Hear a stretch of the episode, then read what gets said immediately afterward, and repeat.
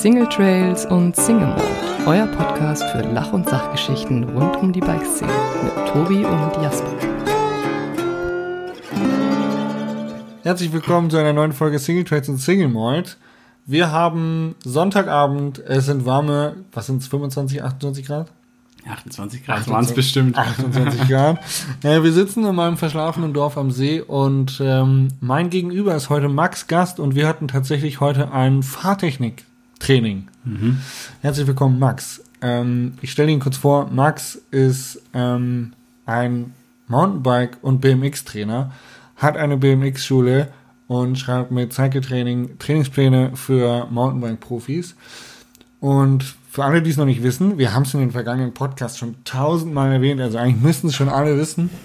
Äh, Max und ich haben eine Fahrtechnikschule gegründet für Nachwuchsfahrer und wir hatten heute einen Fahrtechnikkurs. Genau. Deswegen sind wir sehr müde. Also erstmal, hi Jasper. Vielen Dank, dass ich hier sein darf. Äh, ja genau, wir waren am Summerberg gewesen. Wir hatten unseren vierten Racing Skills Trainingscamp. Vier. Ja, schon Äh, Nummer bei, fünf, vier. bei fünf könnten wir eigentlich schon einen Jubiläumskurs machen. der, äh, der fünfte Kurs, der nach Corona stattgefunden hat. Ja, und das war, also heute war es mega cool, weil Top-Wetter, wir hatten Jungs gehabt zwischen 13 und 14 Ja. und es war echt sehr homogen, was das Alter anging. Also wir waren echt beide, ich denke, mega, mega happy. Ja. Geil. Ähm, normalerweise sag- frage ich immer, woher ich die Leute kenne. Und ich habe gerade nochmal drüber nachgedacht. Wir kennen uns tatsächlich auch vom Downhill-Rennen fahren oder zumindest irgendwie vom, vom Sponsoring-Business. Also du bist mir Max Gast, ist mir bei Santur bist du mir, glaube ich, auf jeden Fall häufiger Mhm, über den Weg gelaufen. Aber davor weiß ich es gar nicht. Aber irgendwo kannte man dich halt. Du warst halt auch so ein deutscher Pro quasi. Ja, ja, Downhill war 2015, 2016. Ich bin nicht lang Downhill gefahren. Und da haben wir uns bestimmt mal getroffen. Aber ich glaube, eher war es im Enduro-Bereich. Ich bin ja dann 2016 aufs Enduro-Bike geswitcht. Und da haben wir uns auf jeden Fall, vor allem bei der Specialized Jam Enduro Series, oft gesehen. Ja? Ja. Ah, ja, doch, Ja. doch, doch. Beziehungsweise du bist ja aktiv Downhill gefahren, aber ab und zu warst du ja mal Ja, auf Enduro-Rennen. Und dann spätestens die Zeit, wo ich für Santo unterwegs war, Ja. Da waren wir dann auf jeden Fall auch. Ja, da hatte ich ja so ein bisschen das Athletenmanagement auch so ein bisschen in meiner Ja, Hand. Da ja. habe ich deinen Namen auf jeden Fall gelesen in Excel-Listen.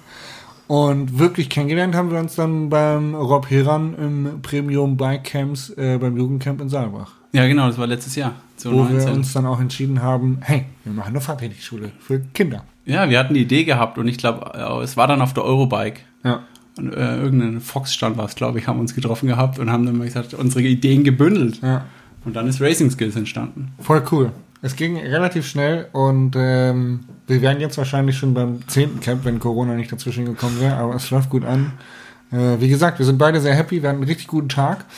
Aber Max, jetzt sind wir ja schon quasi in der Gegenwart und äh, normalerweise fange ich in der Vergangenheit an. Ähm, wie bist du denn überhaupt zum Fahrradfahren gekommen? Ja, das ist eine interessante Geschichte. Habe ich schon relativ oft erzählt.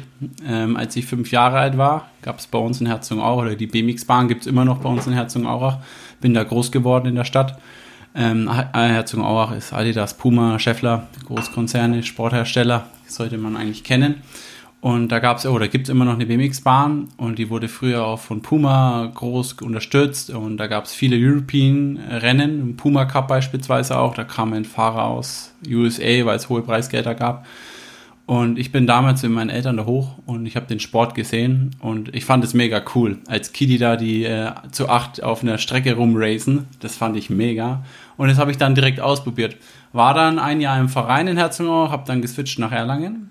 Ja, und dann hat sich das mit dem BMXen bei mir echt intensiv entwickelt über die Jahre und ich bin auch froh drüber, dass ich den Sport gemacht habe, auch so wie ich ihn ausgelebt habe. Und bin dann aufs Mountainbike geswitcht. Aber BMX ist schon ein vereinsgetriebener Sport, oder? Ist Ja. jetzt nicht so, äh, keine Ahnung, wenn ich jetzt, glaube ich, die Kids am Summerberg, die wir heute trainiert haben, fragen würde, wie die angefangen haben. Ich glaube, die haben halt sich ein Mountainbike gekauft und sind losgegangen und sind in ihrer Freizeit einfach Mountainbike, Mountainbiken Ja, gegangen. ja, ja. Ähm, ist es beim BMX dann schon so, dass man so wie, wenn ich jetzt im Schwimmverein bin, dann mittwochs abends 18 Uhr Training und dann müssen deine Eltern nicht hinfahren, da hast du anderthalb Stunden Training und dann war es das wieder für die Woche? Oder geht man da als Kind auch zwischendurch mal irgendwie auf der Straße irgendwie ein bisschen fahren oder irgendwo was anderes machen? Ja, also BMX Race ist so eine Mischung aus beiden. Also BMX Freestyle zum Beispiel Street Ja. Oder Park, das ist schon wie Mountainbike. Also da gehen die Klar, Kiddies oder die. Erwachsenen einfach raus, gehen fahren und beim BMX Race ist schon vereinsgebunden. Also du hast feste Trainingszeiten und ähm, ja, bist dann im Endeffekt an den Verein auch gebunden. Du kannst zwar öfters auf die BMX-Bahn gehen Ja. zum Trainieren und die Kiddies sind auch mega heiß, aber du bist schon in diesem Trainingsrhythmus drin und ich krieg das gut mit. Ich trainiere viele BMX-Kids, Jugendliche, ich trainiere viele Mountainbike-Racer, jetzt auch über Racing Skills. Und du kriegst es einfach auch mit, wie die Kinder was aufnehmen, wenn du das zu, was zu denen sagst, was Fahrtechnik angeht beispielsweise oder Aufgaben verteilen. Das ist schon enorm, wie Kinder einfach, wenn die das öfters machen, wie die das mitnehmen, wie sie das aufsaugen und umsetzen können. Und bei manchen Mountainbike-Fahrern merke ich jetzt wie heute zum Beispiel auch, ähm, die brauchen ganz andere Herangehensweise. Die nehmen das auch auf, aber du musst es denen anders ver verpacken im Ja. Endeffekt. Also wie vermittle ich das dann? Genau. Aber bei dir war es dann damals ähm, einfach, du hast, deine Eltern haben dich zum Training gefahren und dann bist du anderthalb Stunden Racing gegangen und ab und zu mal auf der Straße wahrscheinlich ein paar Sprints gemacht oder so. Ja, wir waren, also ich war viel im Vereinstraining. Ich hatte aber mal eine Clique gehabt. Also ich bin nicht nur BMX Race gefahren, sondern auch Street und Park. Wir, waren, Okay, in, cool. wir waren echt viel unterwegs gewesen. Und da, das hat mir das Bike-Gefühl gebracht. Ja, und je älter ich wurde, desto mehr Training kam dazu. Dann kam der erste Trainingsplan, dann kam der Bayern-Kader, irgendwann mal der Nationalkader. Ja, und so hat sich das dann hochgehangelt. Okay, jetzt fährst du aber kein BMX mehr, sondern Mountainbike. Mhm. Was war los? Äh, ich bin ähm, damals aus dem Nationalkader rausgeflogen. Und, BDR. Der BD BDR war schon. BDR. Wie im Radsport. der BDR ist immer der Böse. Das war eine ganz interessante Geschichte. Interessant ist auch, dass ich bis jetzt immer noch nicht weiß, warum ich rausgeflogen bin. Ach, also mein Vertrag ging eigentlich bei zwei Jahre, Ja. bin aber nach dem ersten Jahr raus. Aber das war für mich dann durch. Ja. Ich wollte dann noch mal eine Saison angreifen, habe aber dann schon das Mountainbiken gehabt. Also ich war viel im Bikepark unterwegs, nie Rennen gefahren, aber halt auf dem Mountainbike. Und dann habe ich das ausprobiert. Genau, und so bin ich aufs Mountainbike gekommen. Erst aufs Downhill und dann aufs Enduro. Ja, ich habe, ähm, als wir letztes Wochenende zusammen in Schladming waren, bei unserem Pro-Athleten-Camp, äh, habe ich ein Foto gesehen von dir mit einer Kanonenkugel auf dem Kopf äh, und noch einer Cap an der Hose. Ähm, war, war das so der Style, der dann so vom Freestyle BMX übrig geblieben ist? Ja, auf, Auf jeden Fall. Ich muss dazu eine Story erzählen. Wir waren im Februar waren wir auf Madeira mit den Pro-Athleten im Ja. Trainingscamp und wir waren abends zusammen am Tisch. Da, wo ich mir Schlüsselbein gebrochen habe. Genau, wo ich, da wo ich an krank im Bett lag. Tag, an dem Tag, an dem ich die Pro-Athleten trainieren sollte. Genau. Ähm, hat der Jasper ja dann leider den Crash gehabt. Ich lag krank im Bett. Also danke Jasper, dass du da eingesprungen bist. Aber Mit ja. dem vollen Körpereinsatz, würde ich jetzt sagen. Körpereinsatz, ja. Naja, auf jeden Fall waren wir dann am Tisch gehockt und ähm, einer meiner Pro-Athleten, Valentin Schleicher, ähm, ist dann durch Instagram durchgescrollt und hat dann mein Profil noch mal ein bisschen genauer untersucht und ist dann mal ein bisschen weiter runter und Ja. hat auf einmal festgestellt, yo, der Max ist ja tätowiert, der ist gar nicht so seriös, wie er immer tut und der hat ja auch Hip-Hop-Musik gehört und hat Caps verkehrt rum Ja. auf und ist halt auch stylisch unterwegs. Ja. Und das fanden die mega cool und so war ich früher oder bin ich jetzt auch immer noch. Naja. naja. Ja, man muss dann schon ein bisschen, denke ich, den Cut machen zwischen, ich habe einfach Spaß beim Radfahren und ich will mir was vermitteln. Ja. Und das ist ja natürlich auch mein Geschäft jetzt. Ja, ja. Ja. ja, krass. Und dann bist du Enduro-Rennen gefahren. Genau. Aber äh, jetzt hast du ja eine Schule. Mhm. Also du bist selbstständig. Was hast du denn nebenbei gemacht? Also ich habe äh, meine re- mittlere Reife, mein Abitur dann gemacht und habe dann studiert. Ich habe Maschinenbau studiert, habe auch meinen Bachelor gemacht. Also ich habe einen abgeschlossenen Maschinenbaustudiengang. Also Zahlen ist voll dein Ding. ja, und Mathematik ist voll mein Ding. Echt, also Kannst BMX-Flugbahnen berechnen. Ähm, deswegen gefällt mir das zum Beispiel auch so gut, Trainingspläne zu schreiben Ja. oder sportwissenschaftliche Auswertungen zu, Ja, äh, cool. auszuwerten, ja. Und ja, bin dann eben aufs Mountainbike gestiegen und musste da dann leider aus gesundheitlichen Gründen einen, schlagartig einen Cut machen, 2018. Ehrlich?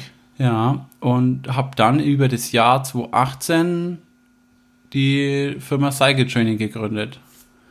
Ja. Und die Firma Cycle Training ganz am Anfang war eigentlich so der Gedanke dahinter, Sportlern, egal welchen Alter, einen Trainer oder einfach eine Betreuung zu geben, die ich halt damals nie hatte in meiner Profizeit. Ja. Egal, ob das jetzt Mountainbike ist oder BMX Race. Ich hatte viele Trainer gehabt, Ja. von Trainer, die ich bezahlt habe, über Trainer vom Nationalkader, die halt der BDR bezahlt hat.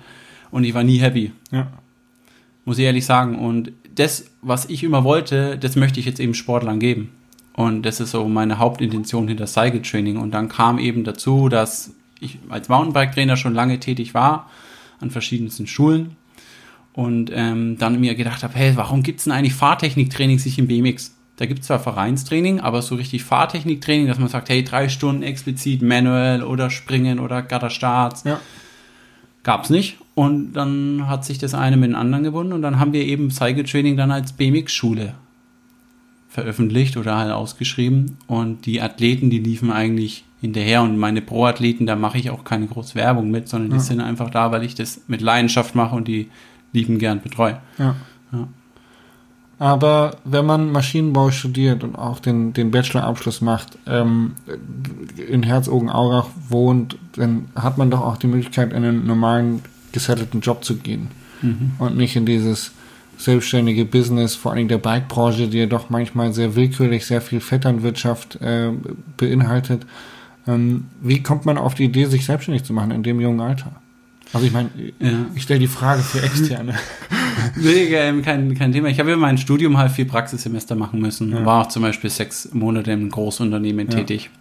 Und ähm, mir hat einfach das Arbeitsklima nicht gefallen. Explizit vor allem auch die Leute, Großteil der Leute, wie die früh in den Tag gestartet sind, wie Ja. sie rausgegangen sind. Du hast einfach gemerkt, die haben keinen Drive. Ja. Die haben irgendwie keine, keinen Ansporn, keinen 9 to 5 und dann äh, Bier hoch und Ja, äh, ja. RTL 2 gucken. Ja, sozusagen. Ja. Ne? Und auch so, für was mache ich das? Ne? Also klar, ich habe Nadellager mitentwickelt und wir haben Prüfstände gefahren und so weiter und so fort.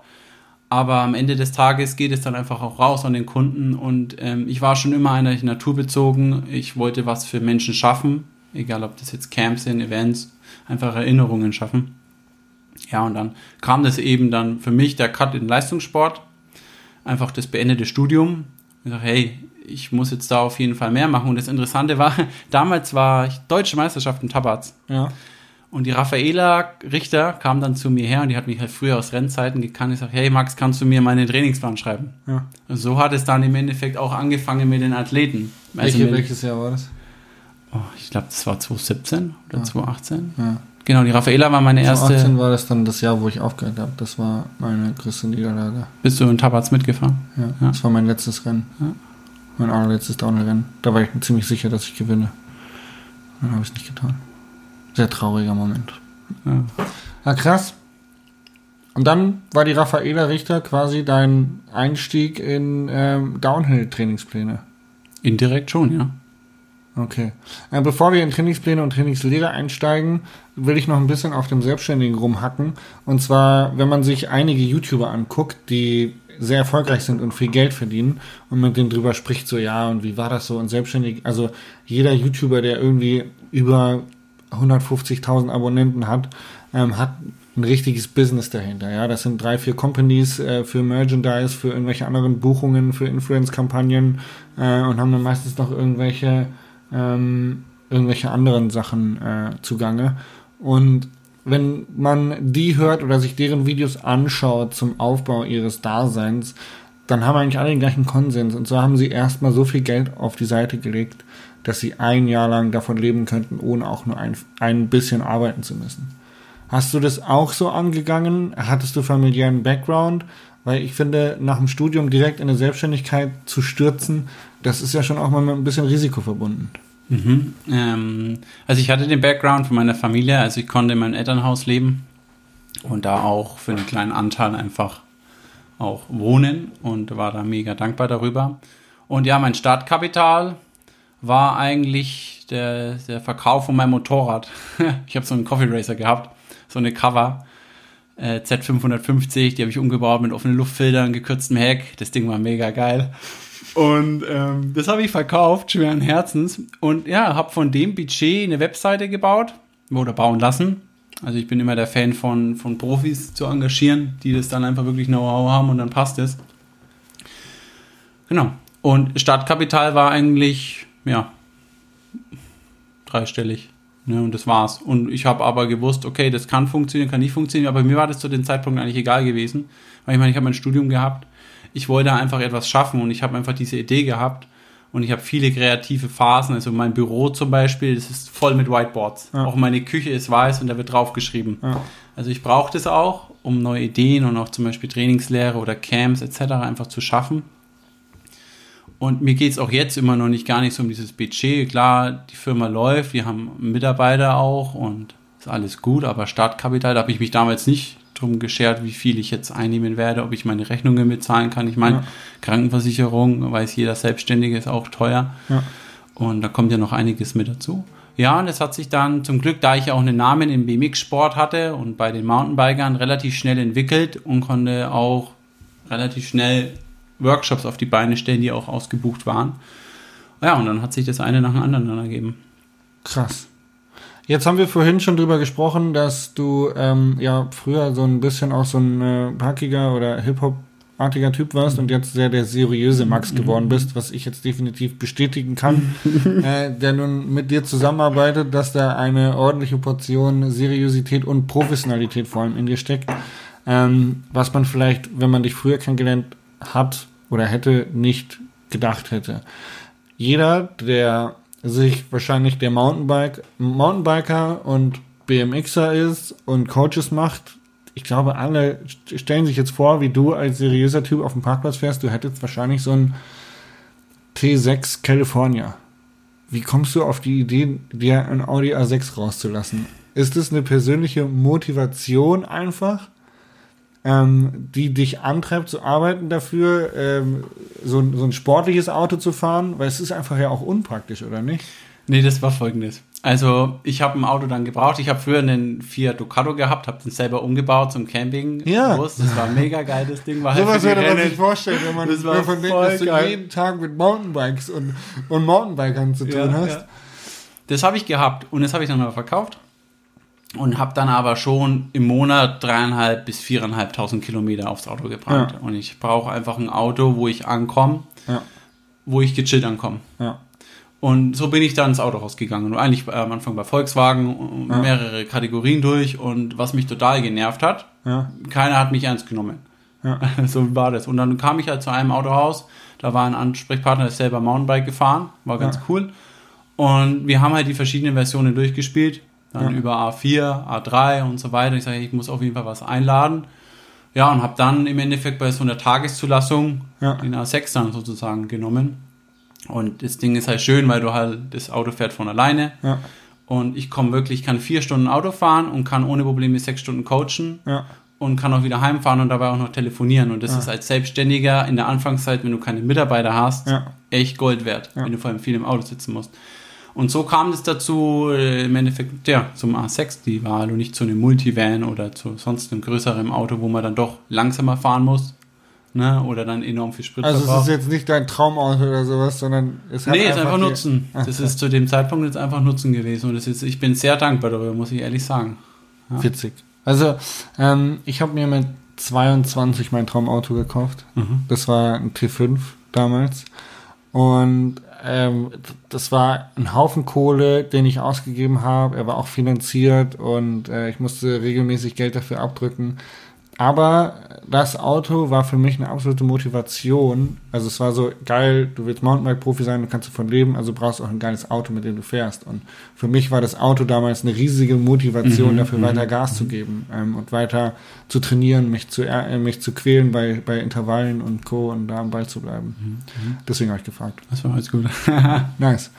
Äh, gut, ähm, kommen wir zurück zur Trainingsliga und Raffaela Richter. Die ist ja dann im Downhill oder deine erste Downhillerin gewesen, die Mhm. du trainiert hast. Mhm. Ähm, Downhill und BMX ist ja wahrscheinlich von, von der Belastung her relativ ähnlich, oder? Wobei Downhill noch ein bisschen mehr Intervalle hat, weil du mehr in den schwarzen Bereich reingehst. BMX-Strecken sind ein bisschen kürzer, gehe ich von aus. Mhm.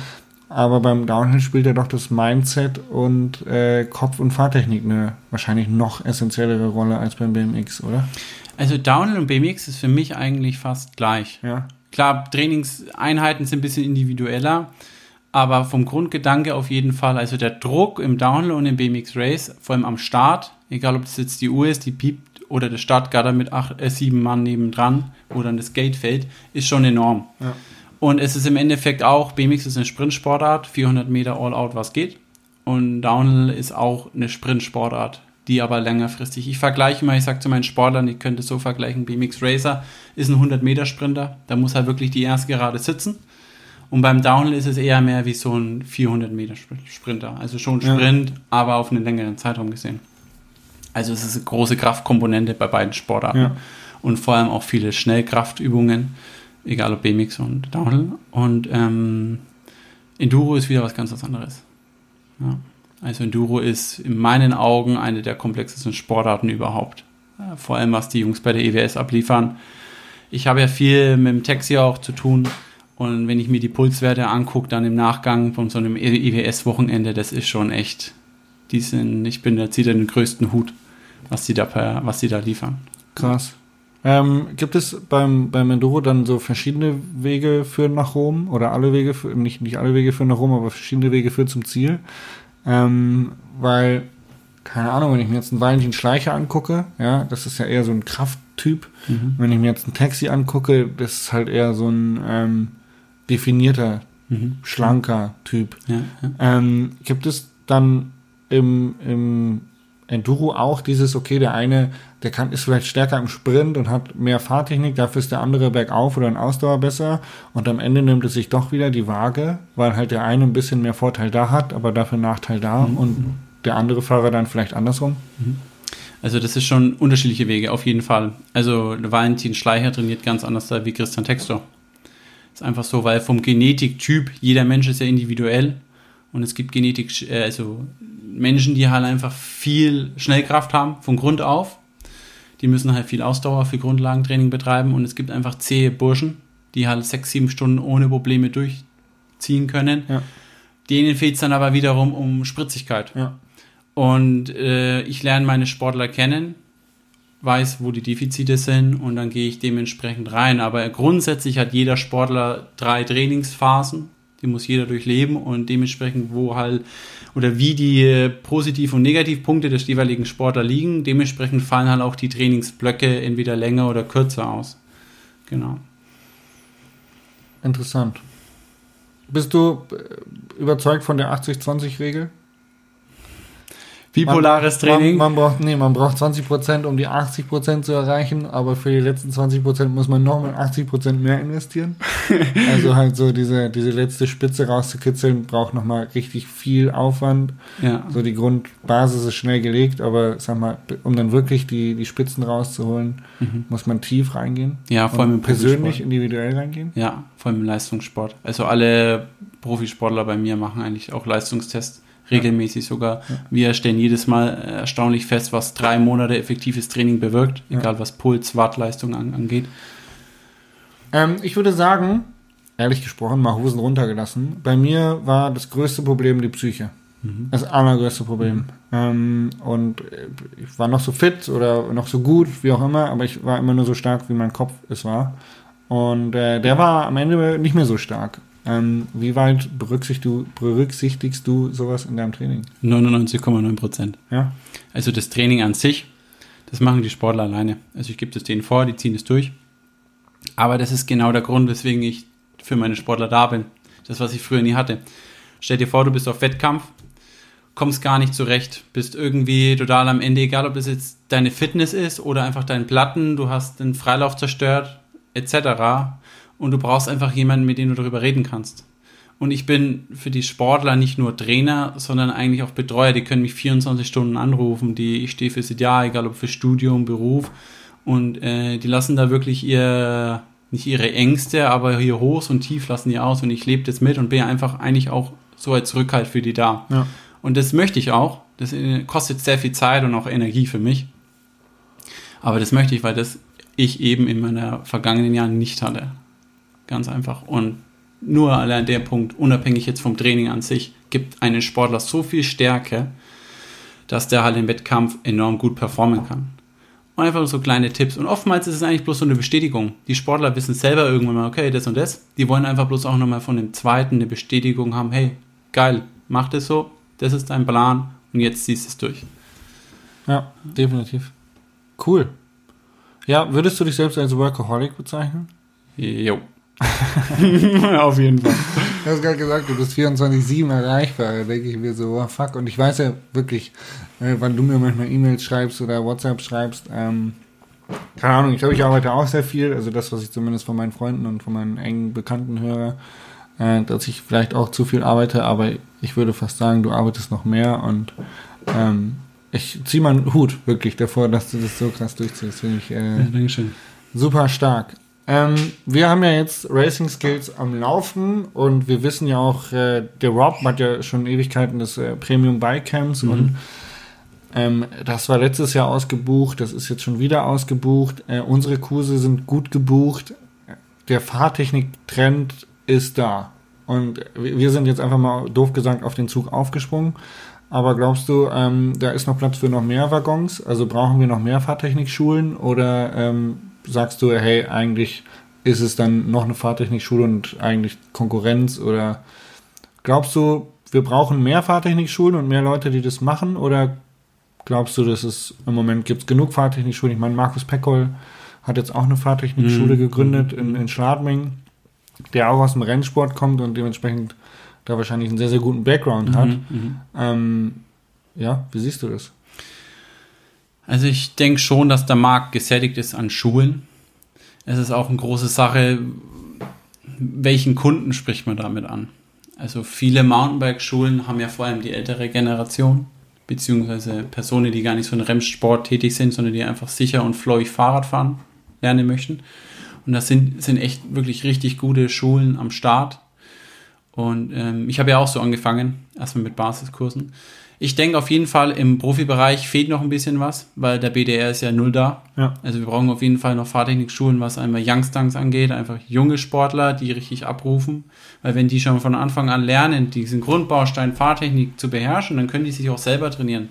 Aber wie ich auch manchmal sehe, wie, wie Leute durch den Bikepark fahren und sind dann Rennfahrer, wo einfach so diese Grundfahrtechnik, wie zum Beispiel 6 Uhr Stellungen auf den Kurven, ne? Ja, also da fehlt auf jeden Fall ein bisschen was. Ich sag mal, Fahrtechnikschulen nicht allgemein gehalten und Reisen, sondern eher Fahrt, das ist gesättigt, sondern Fahrtechnikschulen, was halt explizit in gewisse Bereiche reingeht. Ne? Also es kann zum Beispiel Marathon Nischen, sein. mehr Ni- Nischen, genau. ja, oder Nischen sagen wir, äh, nicht Nischen, wie nennt man es? Spezialisierungen. Ja, ja, genau. So, aber dann ist das Problem als Unternehmer jetzt oder als Selbstständiger, es gibt halt nicht viel Kunden oder nicht viel, ja, schwer Umsatz zu generieren. Also entweder hast du halt einen brutalen Namen und hast ein mega Konzept Ja. oder du musst halt doch die breite Masse bedienen. Ne? Ich finde es interessant, weil im Moment ist ja durch, durch Corona eigentlich die Situation auf den Home Trails überall in Deutschland eskaliert. Also ich würde jetzt mal sagen, ich bin gut vernetzt in Deutschland als heimatloser ähm, Camperreisender.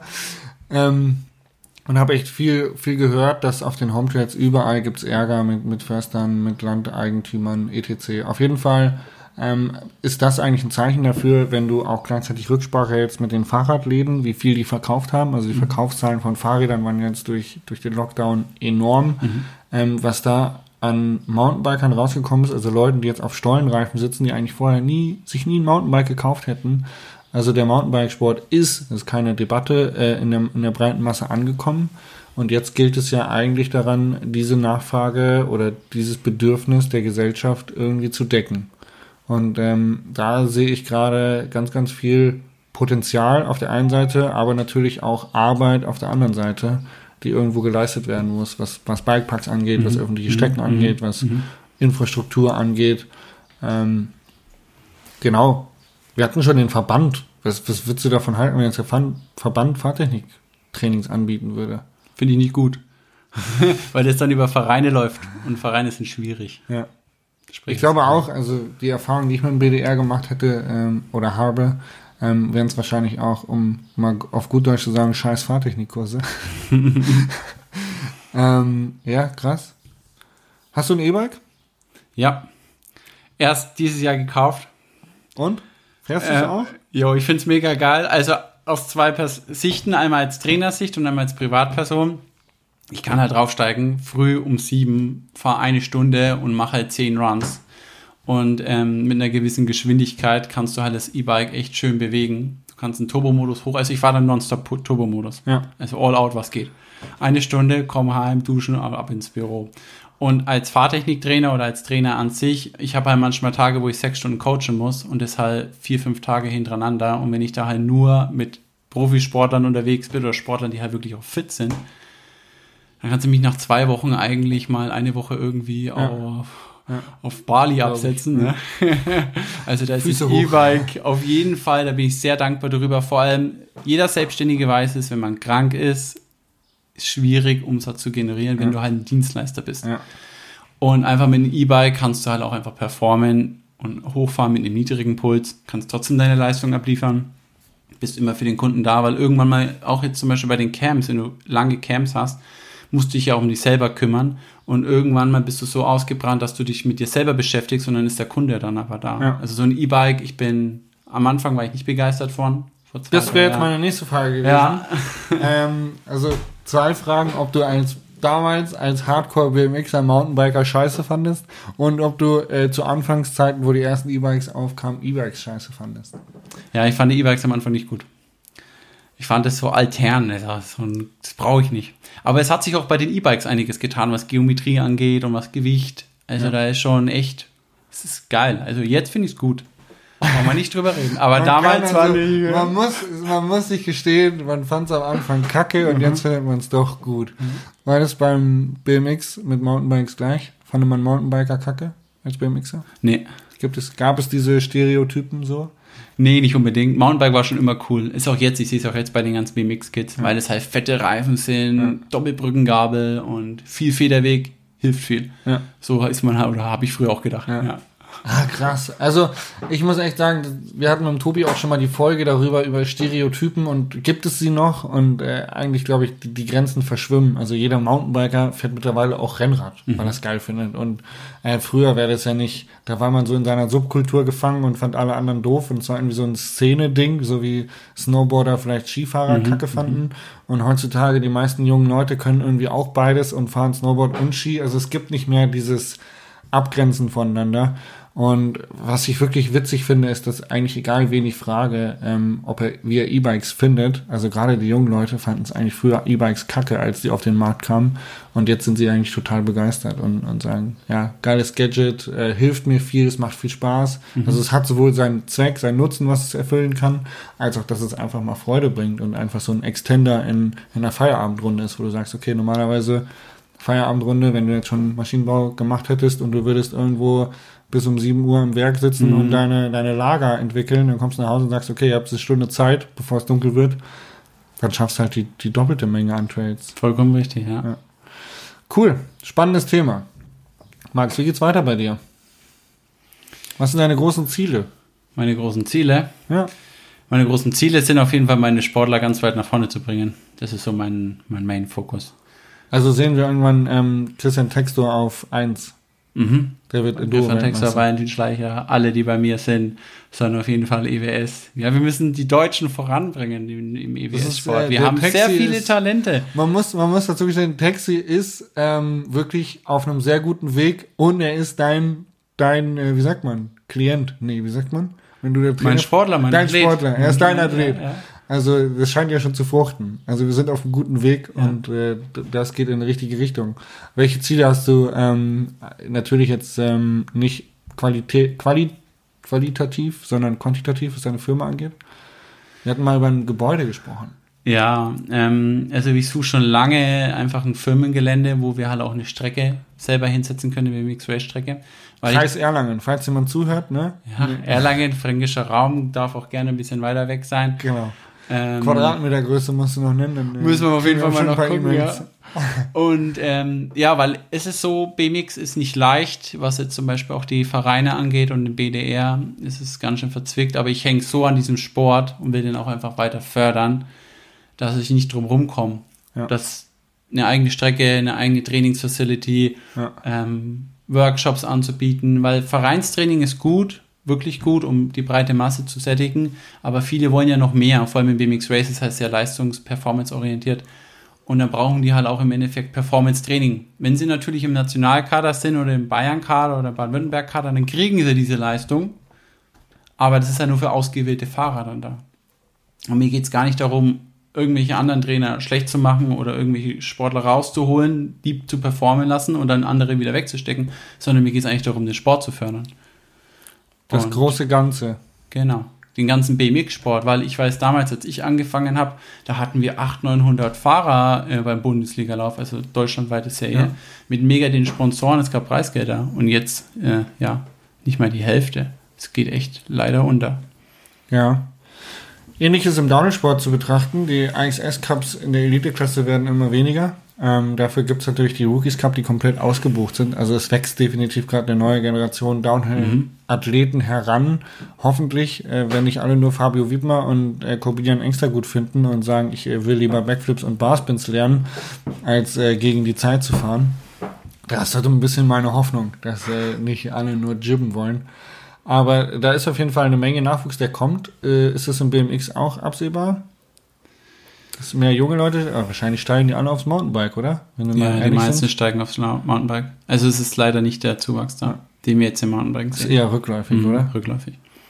Klar, das Mountainbike bietet natürlich auch, muss man ehrlich gestehen, ein Freiheit, ein viel, viel, wie soll ich sagen, vielseitigeres Sportgerät. Wollte ich gerade sagen, die Freiheit ist beim Mountainbiken schon, ich finde es jetzt immer noch geil, in den Bergen unterwegs zu sein. Ja. Ja. Ähm, wir hatten es gerade eben, dass es schwierig ist mit Vereinen. Wir hatten privat schon mal darüber gesprochen, dass es als externer Fahrtechniklehrer in einem Sport, der vor allem vereinsgeprägt ist, total schwierig ist, auf die Strecken zu kommen. Also selbst gegen eine Leihgebühr oder irgendeine Miete, ähm, die wollen dich einfach nicht drauflassen, weil die sagen, es ist ihr Ding, oder? Mhm, genau richtig. Also es gibt overall Handvoll BMX-Bahnen, die wirklich gut sind in Deutschland. Ja. Also lass es overall vielleicht 10 bis 15 Bahnen sein und wir kommen halt gerade mal auf zwei oder drei Bahnen drauf. Ja. Ne, weil halt einfach die Vereine dann von Grund auf sagen, nee, sie haben da kein Interesse daran, was, was ist auch was okay ist. Ja. Ähm, aber es wird auch viel hintenrum geredet. Also das ist halt schon schwierig. Also der Sport an sich ist super geil. Die Jungs sind auch alle super motiviert, aber meistens die Leute, die im Background sind, die eigentlich gar nicht so viel mit dem Sport auch zu tun haben, Ja, ähm, die machen dann schon ein bisschen die Suppe zu salzig. okay. Ja. Ja, interessant. Und deswegen auf jeden Fall das Ziel, irgendwann mal eine eigene Strecke zu haben, eigene Trainingsfacility. Unabhängig zu sein. unabhängig zu sein, um einfach den Sport zu fördern, weil wir haben über zehn Schul-AGs, allein in Herzogenaurach und Erlangen, also wo die Kinder regelmäßig in der Schulzeit BMX fahren. Das ist zwar BMX Freestyle, aber es geht ja am Anfang darum gar nicht, ob es jetzt Freestyle ist oder Race, sondern es geht einfach darum, BMX zu fahren, Fahrrad zu fahren. Weil ich sage auch immer so zu meinen Sportlern, viele wollen immer, ja, ich will Mountainbike fahren, die sind 12, 13. Ich sage, ja, das ist cool, fahrt aber mal noch länger BMX, dass ihr die Technik lernt, das Bikegefühl. Wir hatten heute wieder einen, einen Sportler dabei gehabt bei uns im Racing, Camp, Racing Skills Camp, der fährt BMX und du siehst es einfach sofort, wie der auf dem Fahrrad sitzt. Ja. Mit welchem Bikegefühl, mit welchem Timing, also mit welcher Präzision er Hindernisse fährt. Präzision. Präzision. Hey, man sagen. brutal. Und die lernen da, wenn die bis 15, 16 BMX Race fahren und dann umswitchen, dann müssen die beim Mountainbike fahren eigentlich nur noch Vorderradbremse lernen zu nutzen und dieses Gefühl, wann rutscht man Reifen und wie rutscht man Reifen. Und wenn die das drauf haben, dann sind die schnell. Habe ich bei unserem Pro-Athleten-Camp in Schladming auch gemerkt. Ähm, der Duke Luke. Ja. Der, Ähm, der hatte sich ein bisschen schwer getan mit großen Sprüngen. Und dann habe ich auch gesagt, ey, geh eine Runde Dirtjumpen. Das hat mir übelst viel gebracht.